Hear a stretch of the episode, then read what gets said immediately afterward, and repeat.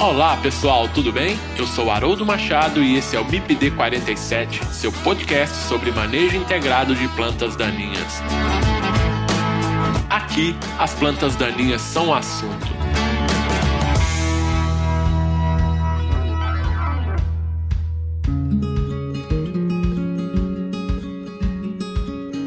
Pessoal, quem quiser interagir com o MIPD 47 pode fazer isso através do Instagram MIPD47, nos mandando directs.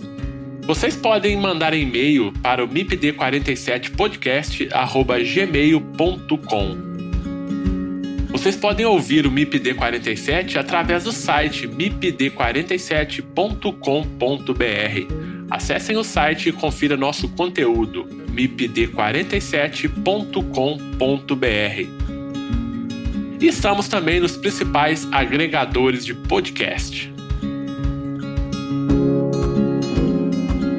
Olá, pessoal! Eu gravei uma minissérie com dois episódios com o professor Robson Pitelli. Pitelli, que é professor titular aposentado da Universidade Estadual Paulista Júlio de Mesquita Filho, campus Jaboticabal. No primeiro episódio, nós falamos sobre a ciência das plantas daninhas no Brasil, sobre o histórico dessa ciência, das contribuições das pesquisas para a produção agrícola brasileira, da formação e dos desafios dos pesquisadores que atuam na área da ciência das plantas daninhas. No segundo episódio, nós falamos sobre o problema das macrófitas aquáticas e como realizar o manejo efetivo desses organismos. Quer saber mais sobre a área da ciência das plantas daninhas, uma área tão importante para o nosso agronegócio, e como realizar o manejo correto das macrófitas aquáticas? Fique com a gente e ouça essa nossa minissérie do MIPD 47.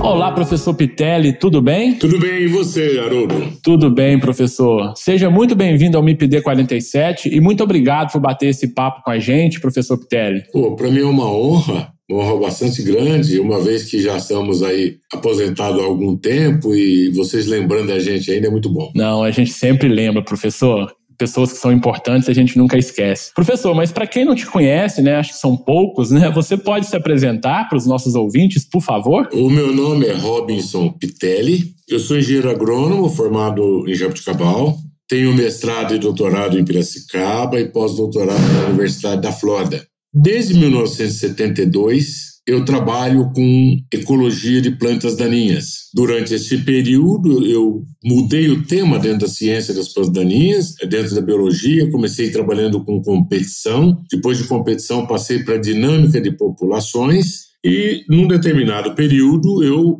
fui aos Estados Unidos, onde eu me aprimorei em controle biológico de plantas aquáticas. Era um mercado praticamente virgem no Brasil, e de lá para cá eu venho trabalhando exatamente em ecologia de plantas e controle em áreas não agrícolas. Perfeito, professor. A gente vai bater um papo então sobre dois assuntos, na verdade, né? O primeiro mais ligado à área da ciência das plantas daninhas, né? Uma discussão mais holística do tema, né? Da, da, dessa nossa ciência. E no segundo momento nós vamos conversar sobre as macrófitas aquáticas, né? Então a gente vai dividir essa conversa nossa em, em duas fases, professor, para ficar mais fácil para os nossos ouvintes. Professor, há mais de 10 mil anos, né? Quando o homem selecionou algumas espécies de interesse, né? Para o cultivo algumas outras foram deixadas a uh, segundo plano, né, e passaram a ser indesejadas naquele ambiente. Então, muitas são as terminologias para essas plantas, tais como planta invasora, planta infestante, exótica, companheira e daninha. Na verdade, eu queria né, é, ter a honra é, e passar e transmitir isso para os meus ouvintes também, é, é que você desse para a gente qual é o conceito das plantas daninhas. Né? Então, acho que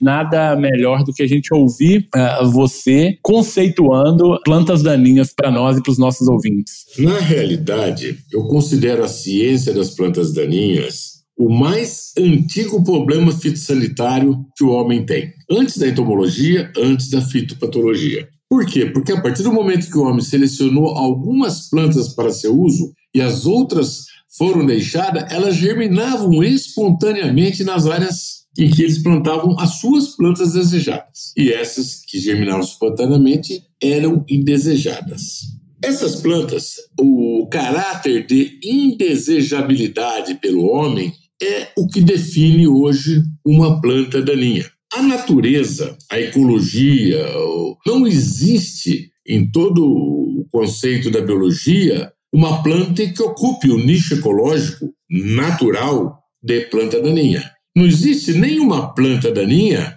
que seja deliberadamente daninha ou que ela nasceu com esse nicho ecológico. Não, não existe. Você tem plantas pioneiras, você tem plantas parasitas, você tem plantas clímax de floresta, você tem plantas xerófitas, você pode ter um monte de plantas que determinam determinado ambiente. Mas a planta daninha, uma planta que seja deliberadamente daninha, é um grupo artificial criado pelo homem baseado em sua indesejabilidade.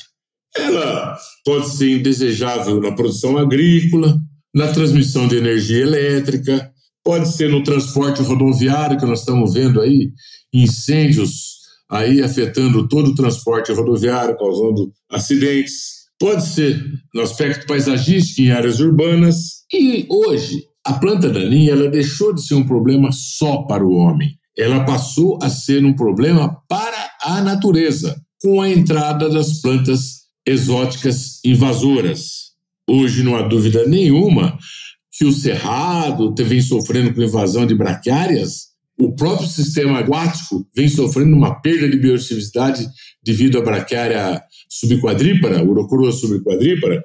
Então, eu definiria a planta daninha toda e qualquer planta que proporciona efeito negativo nas atividades humanas ou ao meio ambiente, no local e época em que ela ocorre. Quer dizer, uma planta é daninha em determinado local, em determinado tempo, pode não ser em outro local, em outro tempo.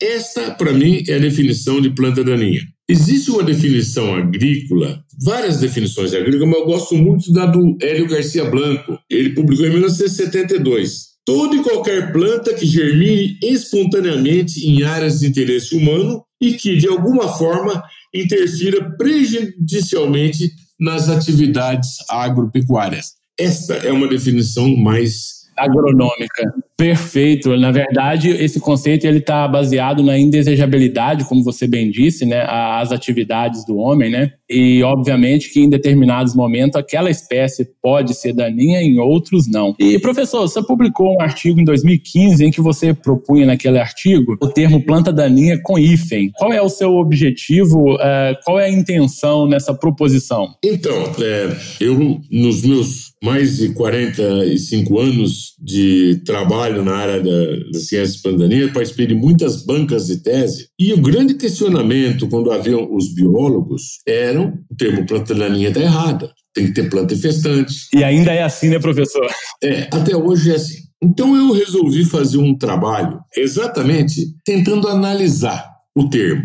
No passado já houve o termo mato foi proposto com bases literárias, tudo, que virou matologia, mas não vingou. Depois puseram malerba, malerbologia, também, professor de Marines, o mato era o professor Paulo Nogueira Camargo. E no Rio Grande do Sul tem um termo popular, é um termo que saiu da, da cultura popular, que é a palavra inso. Inclusive, naquela época, tinha um gaúcho, eu não me recordo o nome, que queria criar o nome da disciplina como insologia.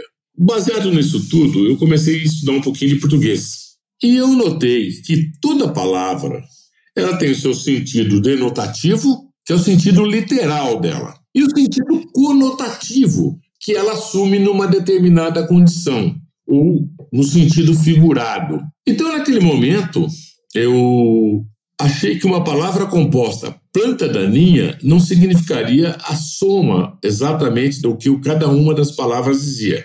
E aí até fiz uma comparação com algumas palavras que existem na linguagem popular. Por exemplo, pasta de dente.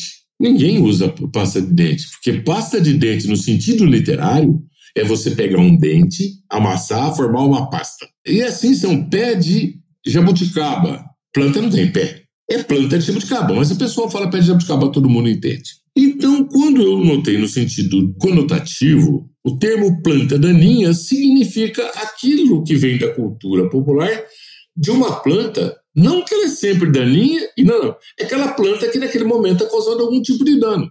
Quando eu coloquei o hífen, foi para deixar a palavra, não dissociar as duas palavras, formar um termo composto. A ideia foi formar um termo composto, como também, por exemplo, é cana-de-açúcar, ela tem hífen. Não sei se uso ainda, mas tinha hífen no meu tempo de estudante.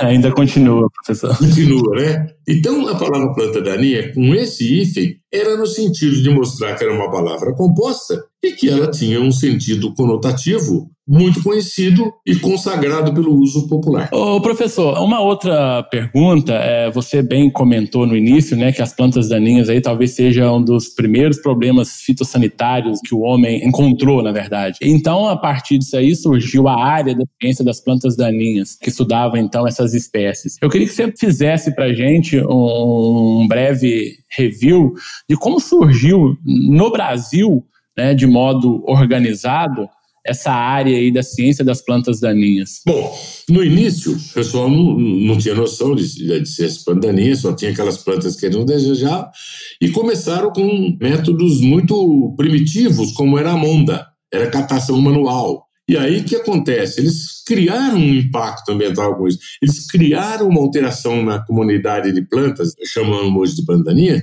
com isso. Por quê? Porque eles selecionavam plantas que não eram parecidas à planta cultivada. Mas plantas que eram muito parecidas à planta cultivada, eles deixavam sobreviver. Então daí saiu o joio no trigo, daí saiu o capim-arroz no arroz. Os orizas né, e o lórium, que é o joio, é, surgiram daí. O joio do trigo só foi separado quando o Jethro Tull iniciou com o plantio em linha, né? Que o que estava fora da linha era joio. O homem entrou com a capina mecânica, ele selecionou plantas de reprodução vegetativa, foi uma outra fase da ciência das plantas daninhas.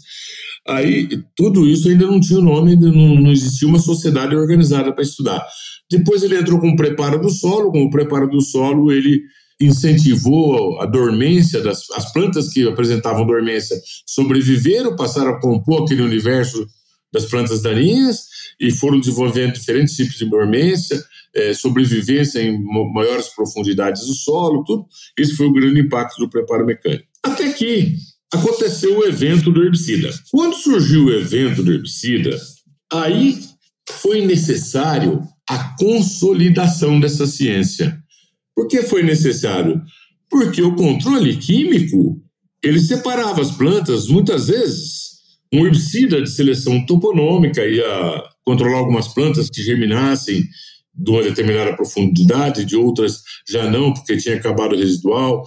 Aí apareceram os graminicidas, os lacifolicidas. O profissional começou a sentir que havia necessidade de conhecer melhor aquilo que eles estavam combatendo. Ô, professor, a gente está falando disso aí em termos de data, considerando o primeiro herbicida aí, é, sintético para esse fim da década de 1940, a gente está falando mais ou menos desse, desse período, perfeito? Desse período. No Brasil, a sociedade se organizou em 1905, nos anos 50, e o primeiro congresso foi em 1956, aí no Rio de Janeiro. Perfeito, no Rio de Janeiro. Então, aí, nesta época, é, lideravam esse processo de estudo de planta daninha, o Instituto Agronômico de Campinas, né? naquela época, com a liderança do Dr. Reinaldo Foster, o Instituto Biológico, liderado pelo Dr. Leon Leiderman, é, a Secretaria de Agricultura do Rio Grande do Sul, com o Dr. Oscar Klein, a Universidade de Santa Maria, com o Dr. Loreno Covolo, e a IPAMIG, com a MITS Brandão, na parte de botânica, foi muito importante. E o Laca Buendia, era um peruano, né? Que trabalhava em controle químico. Só se me permite, então, o primeiro congresso de plantas daninhas, que era congresso de herbicida, foi em 1956, aqui no Rio, né? E a Sociedade Brasileira de, da Ciência das Plantas Daninhas, ela veio a ser fundada em 1963, não foi isso? E aí vem a minha pergunta, então, que eu acho que você pode linkar esses dois assuntos, que é como surgiu a sociedade, né? E qual é a história dessa Sociedade Brasileira de Ciência das Plantas Daninhas? Eu acho que aí complementa o que você já estava falando. Então, veja só, a sociedade no início eram pesquisadores ligados à área de agricultura. Me lembro muito bem, o primeiro livro chama A Vez dos herbicidas foi publicado pelo. O primeiro presidente da sociedade foi o Reinaldo Foster, né? O Dr. Reinaldo Foster, né? Mas então, mas para chegar nessa sociedade, nós precisamos lembrar o seguinte: que os primeiros pesquisadores que começaram a trabalhar com os herbicidas, inclusive o primeiro livro de herbicida, é uma pessoa que não trabalhava na área de herbicida. Ele era professor de mecânica da Exalc, era um professor de mecânica de Piracicaba, e eles começaram a usar herbicidas porque eles já trabalhavam com cultivo mecânico, com isso tudo. Aí chegou o Dr. Foster, chegou o Dr. Leon Leiderman, o Hélio Garcia Blanco, começaram, então, nesta época, a desenvolver a aplicação de herbicida como se fosse uma ciência. Os congressos ainda eram dentro da área de agronomia. Eles faziam cursos completos, era mais simpósios do que congresso. Aí, em 1963, a sociedade foi formada e aí foi crescendo. Aí foram foi surgindo as, a segunda geração. Aí veio o do Robert Doiber, que faleceu recentemente, veio o Ricardo Vitória, o Luciano Cruz, tudo. Eu sou muito mais jovem, também cheguei nessa época. Então. Você se formou em 1971 com Ferguson, então a sociedade tinha aí exatos é, oito é, anos de fundação da sociedade. É, mas o Ricardo, o Coisa também estudou comigo. No, até esse período aí, era o Instituto Biológico, era o pessoal do Rio Grande do Sul, tanto da Universidade da Maria quanto da Secretaria de Agricultura, que praticamente carregavam o conhecimento dessa sociedade, o pessoal do Biológico, do coisa. Aí, em 1900, se eu não me engano, foi 71 saiu o primeiro curso de herbicida. Foi um curso que ele não estava linkado à pós-graduação. Foi um curso o Dr. Paulo Nogueira Camargo, que era professor de fisiologia vegetal, e o professor Jorge de Marines, era um taxonomista de plantas eh, herbáceas, incluindo as plantas daninhas, montaram uma apostila chamava Controle Químico de Plantas Daninhas. Ali eles davam todos os conceitos. Baseado nessa apostila e no sucesso o Dr. Paulo Nogueira Camargo fundou na Exalc o primeiro curso de controle químico de plantas daninhas no Departamento de Agricultura.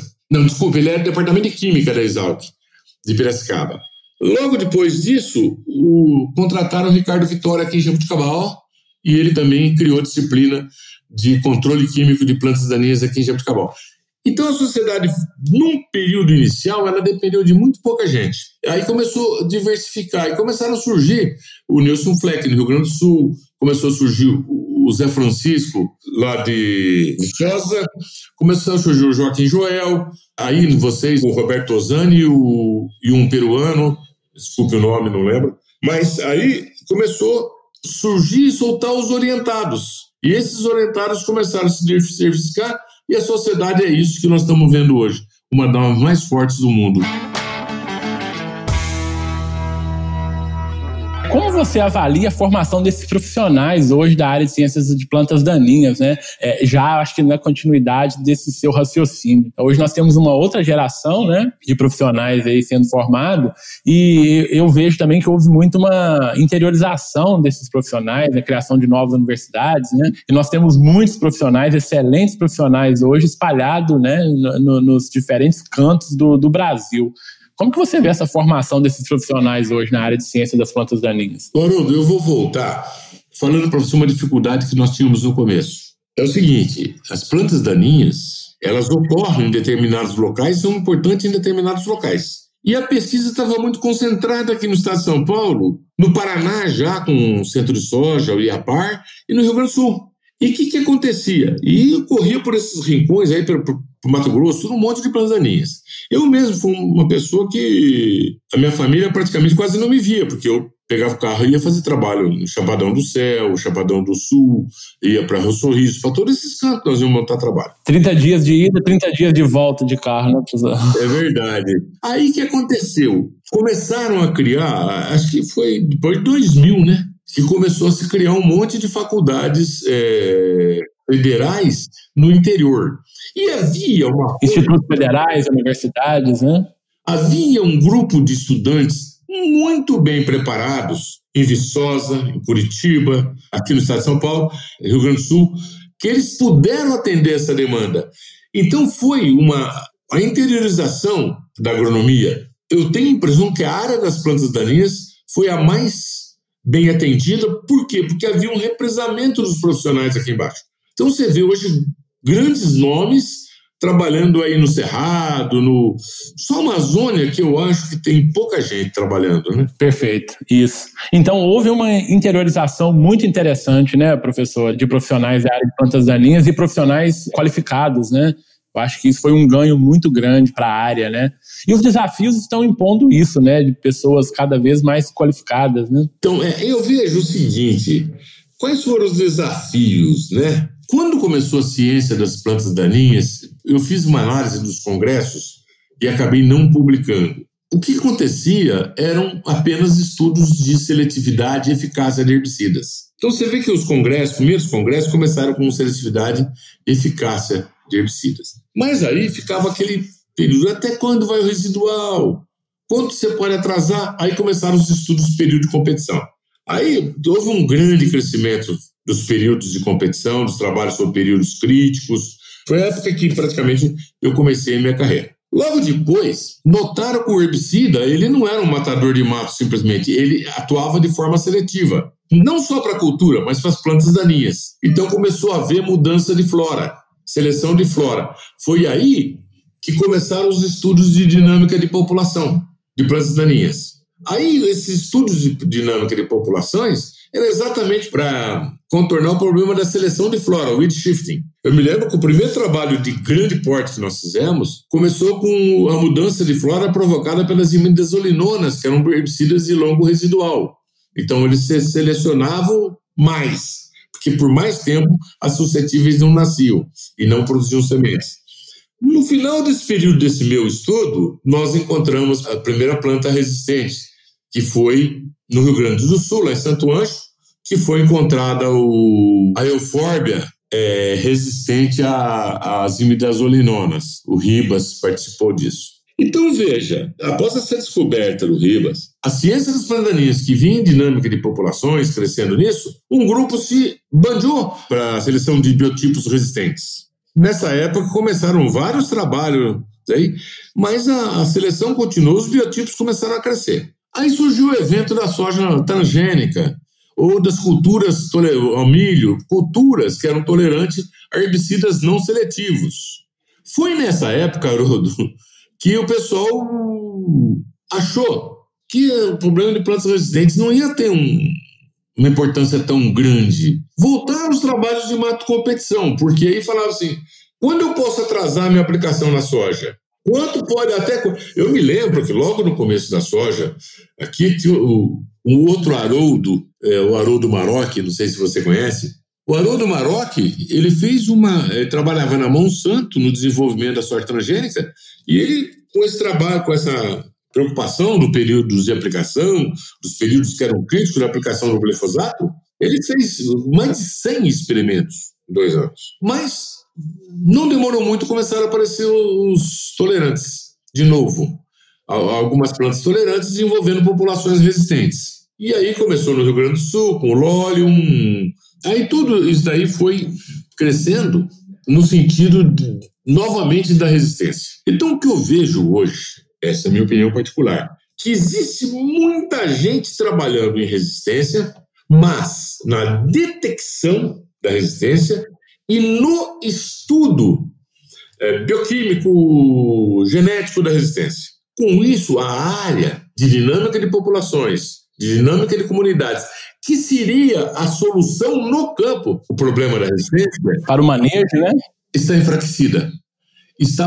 Ficou em segundo plano, né, professor? Ficou. Ficou em segundo plano. E, e nós sentimos falta disso agora, porque aparece planta resistente, aparece planta resistente mas não aparecem soluções, não aparecem soluções. Ô, Pitelli, e aí eu vou até é, colocar um ponto nessa nossa conversa. É, eu queria fazer uma provocação, você comentou no início da sua fala também, sobre a questão das áreas, né, de fitopatologia, entomologia e plantas daninhas. A minha pergunta é a relação de pessoas envolvidas é, nessas áreas. Então, eu, eu, vejo, por exemplo, até na academia, né, você tem é, numa área de fitopatologia, de entomologia, vários professores, e na área de plantas daninhas, às vezes, um ou dois ou três professores em uma universidade. Então, assim, é, esse número de, de pessoas envolvidas na pesquisa, né, em relação a essas outras áreas. E uma outra coisa que eu observo também, nessas outras áreas, você tem mais táticas de controle disponíveis. Por exemplo, controle biológico, é, você pega fitopatologia, essa é uma área muito bem já é, é estudada, tem várias ferramentas de controle biológico, enfim. Quando você pega na área de plantas daninhas, já não tem essa, esses estudos tão robustos, né, essa ferramenta não está tão disponível assim para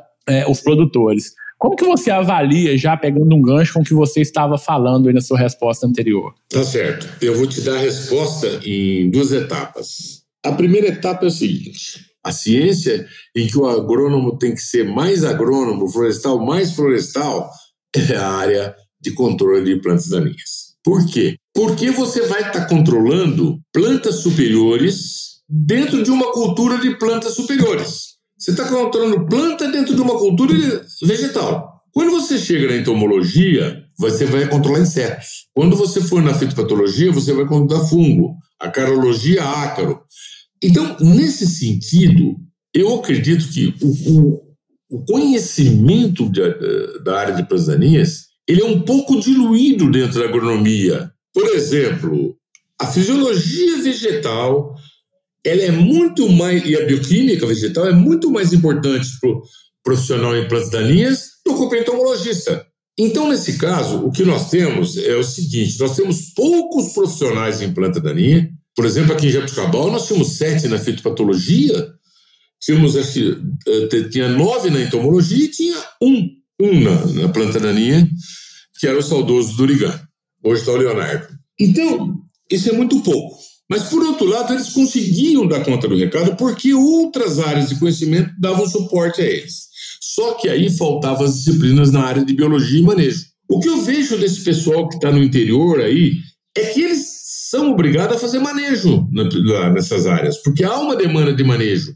E isso dá um plus para eles muito interessante em relação aos outros profissionais que estão trabalhando muito em laboratório, trabalhando muito dentro de condições controladas nas áreas de resistência, bioquímica, tudo. Então, essa aqui era a primeira pergunta. Qual era a segunda mesmo? Bom, a, a segunda ela estava dentro dessa aí, que é com relação a, ao número de profissionais, né, em, nas diferentes áreas, e depois as técnicas aí de, de manejo, né, que a gente tem nas outras áreas, como controle biológico, enfim. E a gente não tem muito isso é, na área de plantas daninhas. Outras ferramentas a não ser, por exemplo, químico. Eu trabalhei nos Estados Unidos um, um quase dois anos com controle biológico. Vou contar só um exemplo para você. Primeira coisa mais difícil de encontrar é um fungo ou inseto que seja específico para uma planta daninha. Então, eu acabei concluindo que o controle biológico de plantas invasoras ele é muito útil quando você pega e vai atacar uma planta invasora exótica em outro ambiente. Como o inseto ou o fungo não evoluiu no outro ambiente, evoluiu nesse ambiente aqui, muitas vezes ele chega no outro país, onde ele vai controlar a planta exótica, a única preferência alimentar dele é aquela planta para a qual ele foi controlar. Um exemplo mesmo é o Cactoblast cactono, introduzido para controle de cactos na Austrália por mais de 100 anos ele ficou específico para o cactus. Ele foi introduzido aqui na Argentina.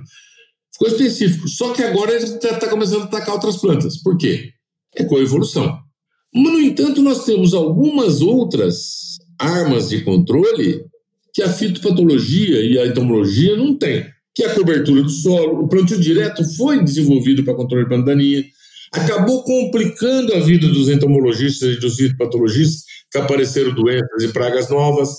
Nós temos o controle mecânico, então eu vejo que são formas diferentes de você ver, mas nós temos ferramentas também suficientes. Ah, e uma outra pergunta aí, né, de, de cunho mais geral, assim, qual que você vê hoje, como você vê a importância da área de ciência de plantas daninhas para o agro, né, para o Brasil? Aí vai falar que eu estou puxando para o meu lado. Fique à vontade, professor. Eu acho o seguinte, no, pragas doenças, ocorrem surtos. Eles têm bastante armas para controle. Planta daninha, não. É aquele problema de, todo, de toda a cultura. Todo ano, quando você planta, você sabe que vai nascer aquela planta daninha. Então, eu vejo, em termos de perenização da importância, planta daninha é muito mais importante que as outras áreas. Eu vejo isso. E eu vejo que o que acontece é que, como é uma ciência nova, e quando ela chegou, nós não podemos negar a, a, o papel das multinacionais, das empresas produtoras em toda a evolução dessa ciência.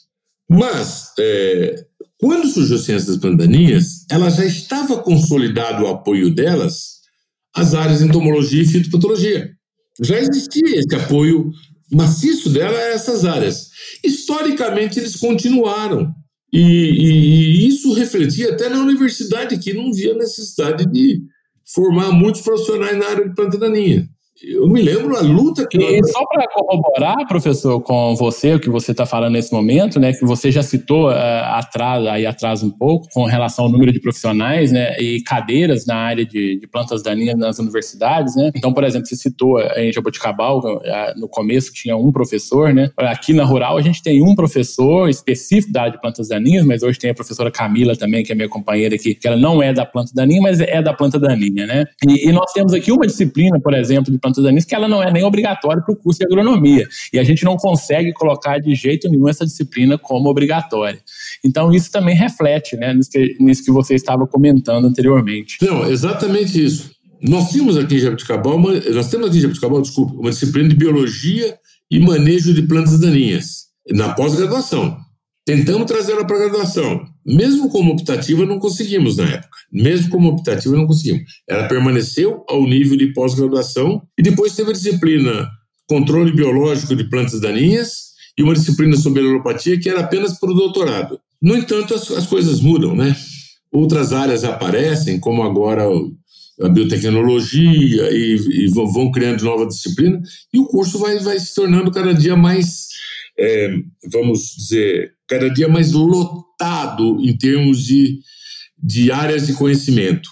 Mas o agrônomo ele tem muita, muita, muita resistência em mudar aquele conhecimento antigo. Por exemplo, tem faculdade ainda que tem disciplina de estradas rurais, construções rurais. É, realmente é, são disciplinas que hoje, na história da engenharia agronômica, ela foi importante lá atrás. Hoje ela não tem mais. Então precisa haver, haver toda essa mudança curricular para que nós pudéssemos é, adaptar e estender essas disciplinas. Você vê um método novo agora que está indo com RNA interferase.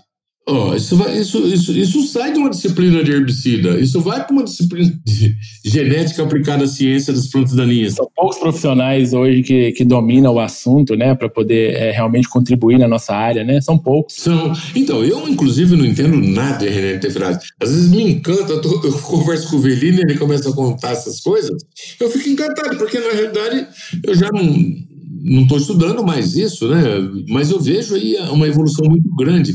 Agora, essa evolução vai ser muito grande na ciência, teria que ser grande dentro das matérias na agronomia. Porque senão nós estamos perdendo essa área para outras profissões. Exato. E você sabe o que eu querendo dizer. Sim, perfeito. E aí vem a próxima pergunta, né? Que eu acho que você pode até é, enquadrar essa resposta nela também.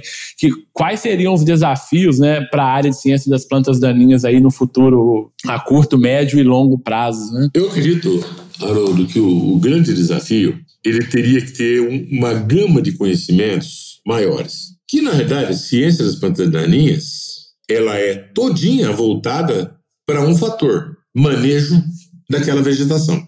Herbicida, capina, biologia, tudo são ferramentas de conhecimento que você tem que ter para fazer o manejo. Então, qual que é o futuro que eu vejo? Eu vejo tornar as disciplinas de fisiologia vegetal com maior número de horas, é, um conhecimento mais voltado para essa área de que nos ajuda na, na ciência das plantas daninhas, a criação de disciplinas de ecologia, mas aplicadas à agronomia. As disciplinas de ecologia, de ecossistema, isso é muito bonito, mas nós tínhamos que ter disciplinas de ecologia aplicados à dinâmica de populações, à dinâmica de comunidade, porque afinal é isso que nós vamos ter que fazer no campo. E aí teria o terceiro grupo de disciplinas, que seriam essas disciplinas de novas tecnologias. Você duvida, Haroldo, que a tecnologia de aplicação os modernas técnicas de tecnologia de aplicação ganharam muito, muito, muito, muito em função das necessidades no controle de planta daninha? Certamente, professor. Concordo. Aplicação localizada, isso.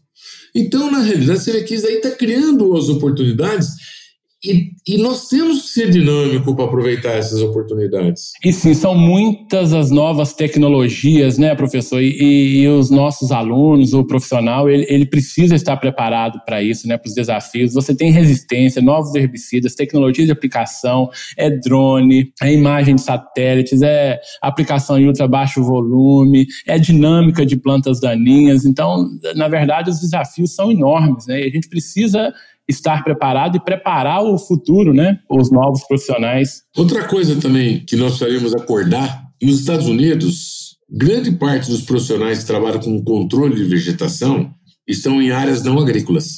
Eu acredito que é até maior do que o pessoal que está na área agrícola. Porque a área agrícola tem tantas ferramentas que muitas vezes um profissional, um drone, com aquelas máquinas extremamente modernas, ele consegue cobrir uma área muito grande. Agora, nas áreas não agrícolas, quando você fala em linhas de transmissão, você fala em rodovias, você fala em ferrovias, cada ambiente é um ambiente cada tipo de atividade você tem que fazer um, um, ter um cuidado. Você tem proximidade de cidade, você tem proximidade de manancial. Você... É mangue, é app, né? Você pega uma ferrovia média, pequena, vamos pegar uma pequena aí, 2.600 quilômetros aí, você tem o bioma Mata Atlântica, você tem, passa pelo bioma Cerrado, então com diferentes espécies de plantas daninhas, né, professor? Então isso é uma complexidade enorme. E hoje, falando em ferrovia, né, hoje eles têm um desafio muito grande para quem transporta grãos, né, que é exatamente o problema da soja e do milho tolerante a glifosato, né, que o glifosato é um dos herbicidas mais utilizados na ferrovia. Soja e milho hoje é um problema nessas áreas também, né, e exatamente a falta de ferramenta para eles, né, a área não agrícola é, é grande. É que antigamente o pessoal aplicava 2,4-D em vez do glifosato, agora nem isso mais para aplicar, porque... Não pode. Também tem resistência. Não pode. Então, é isso que eu falo. Eu acho que também deveria ter na, no conhecimento da ciência das bandaninhas um espaço para áreas não agrícolas. Mas você pega um professor numa disciplina como é que você consegue? Não tem jeito.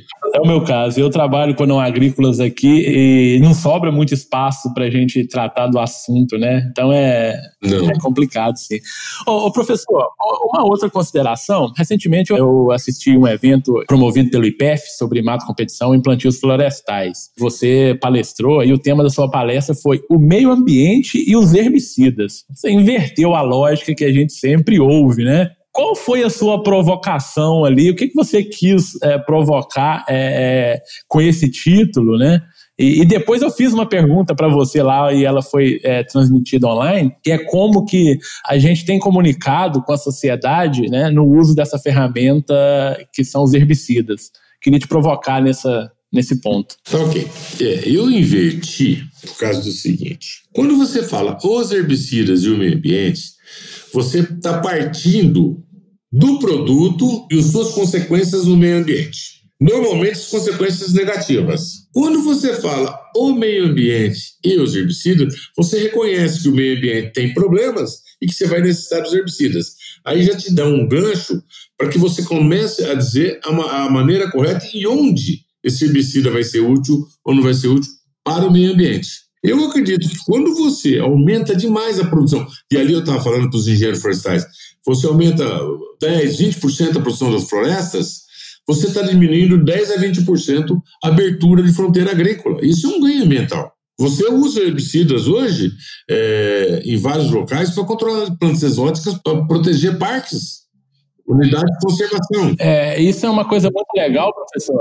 A gente, eu, eu, participo de alguns projetos aqui na Rural também, né, no Rio, com, com espécies nativas de Mata Atlântica, né, e informação de povoamentos florestais, né, na restauração, a gente tem conseguido entregar a área aí com dois anos, fazendo três aplicações de glifosato, né, e, e quando a gente compara com outros métodos, por exemplo, convencional que se faz aqui no, no Rio, que é a roçada, às vezes precisa de cinco, seis anos para que a, a, a, área seja entregue atendendo todos aqueles índices que o, que o INEA, por exemplo, pede, né. Então, a gente mostrou aqui no, no estado do Rio que o uso do herbicida como uma ferramenta, usando de maneira adequada, pode ser e é muito benéfico é, na restauração florestal. Tanto é que o INEA, né, em 2019, agora em dezembro de 2019, ele lançou um documento autorizando, óbvio que o produtor ou, ou a empresa tem que atender ali alguns critérios, né, é, mas que o glifosato ele possa ser utilizado nessas áreas de restauração florestal. E eu acho que isso foi um ganho muito grande, né? Então, só para chamar foi sim, foi um, um, ganho muito grande. E ainda nessa provocação lá que você me fez, é com relação à comunicação com a sociedade. Veja só, tudo isso nasceu, eu acho que foi em 56 também, não tenho certeza, com a publicação do livro da Raquel Carson, A Primavera Silenciosa. Ela é um livro romancesco, tá? Que ela conta a história de uma cidade, que você ouvia passarinhos, ouvia uma série de coisas, e com o tempo começou a aparecer um pó branco, cobrindo as casas, e os passarinhos desapareceram e a primavera virou silenciosa. É claro que é uma obra de ficção, porque eu nunca vi pó branco cobrindo casa e pesticida, né? Mas, mas, de qualquer maneira, esse livro foi importantíssimo porque ele alertou uma sociedade sobre problemas que estavam chegando. E na época, essa provocação foi respondida pela indústria de pesticida. Então, logo depois, eles publicaram um outro livro com dados de toxicologia, e o pessoal se baseia muito em toxicologia, que eu acho errado. A gente tem que analisar é risco, não toxicologia. E aí, o que aconteceu? Essa polarização ficou entre indústria e sociedade. Na medida que, que o conhecimento da indústria foi tornando maior, eles foram ficando mais sossegados com relação às acusações, eles sabiam. E eles pararam de responder. E essas acusações começaram a se tornar. Aí começou a vir internet, que aceita qualquer coisa e tudo. O que eu não vi até hoje é o setor produtivo se defender. O setor produtivo chegar e falar: ó, nós precisamos disso, por isso, por isso, por aquilo. O produto tem a sua parte toxicológica, como tem a cerveja, a parte toxicológica, como tem o antibiótico, a parte toxicológica, e nós estamos fazendo o manejo como se faz para aplicar um antibiótico. Nós estamos fazendo isso. Então, por exemplo, quando você vai é, atacar um remédio, você vê que a classe médica reage. Não é o laboratório farmacêutico, não, é a classe médica que age. Então, eu, eu acredito que está faltando. Não é para a classe é, só, só os agrônomos florestais, não, os técnicos agrícolas. É também o produtor rural, mostrando que para ele é fundamental aquilo que ele toma todo cuidado. Tem que usar, é preciso usar, né, nos sistemas produtivos hoje que a gente tem, é preciso usar a ferramenta e que ela é usada e de modo geral ela é bem usada, né, professor? A gente não pode generalizar também, né? De modo geral, o produtor ele usa bem a ferramenta, ele aplica direito, né? Ele respeita o horário do dia, ele respeita a dose, ele respeita o volume de calda, né? Então a gente não pode também é, marginalizar a ferramenta. Perfeito? É verdade. Eu, eu vejo o seguinte: é, quanto maior o produtor, mais cuidado ele toma, porque tem mais conhecimento técnico agregado, tem consultoria, tem tudo. Às vezes nós vemos alguma irregularidade, alguma falta de cuidado, são em pequenos produtores, horticultura, tem ali um pulverizador, eh, não tem, não tem dinheiro para comprar um outro, aquele lá está vazando nas costas, mas ele está usando. A gente vê mais assim. E não tem uma assistência técnica adequada, né, professor? Não tem, exatamente. E também não tem nem condição de ter, né? Economicamente, porque são pequeníssimos produtores. Ô, professor, nosso tempo está esgotando, tudo que é bom dura pouco, né? A gente já está aqui no adiantado da nossa hora, né? É, infelizmente, chegando ao final. Eu queria te agradecer novamente, professor Pitelli, pela essa oportunidade de estar tá batendo esse papo aqui, de dar essa aula para gente, né? Nem todos têm, teve a oportunidade de ser seu aluno, né? Então, acho que essa é uma oportunidade aí que a gente tem de te ouvir, né? E eu tenho certeza que foi um, bate-papo muito produtivo e quero te agradecer é, realmente esse, esse tempo dedicado ao MIPD 47. Ok, Haroldo, eu também fico, fiquei muito contente de você ter sido convidado, de poder participar, responder perguntas bastante pertinentes, bastante inteligentes, e me coloco à disposição aí, se no futuro precisar da gente, nós estamos aqui. Se é Covid, não vai pegar, né? não vai pegar, não, professor. Se cuide, por favor. Uh, e vamos sim, professor, nós vamos bater um papo novamente aí, né, é, sobre outros temas de relevância aí na nossa área de plantas daninhas. Muito obrigado, professor. Um abraço. Obrigado. E a vocês, meus ouvintes, um abraço e até o próximo episódio do MIPD 47. Lembrando que quem quiser interagir com o MIPD47 pode mandar e-mail para o mipd47podcast@gmail.com e também pode interagir através do Instagram MIPD47. Acessem o site e confira todos os nossos episódios mipd47.com.br. Este podcast foi editado por Felipe Mux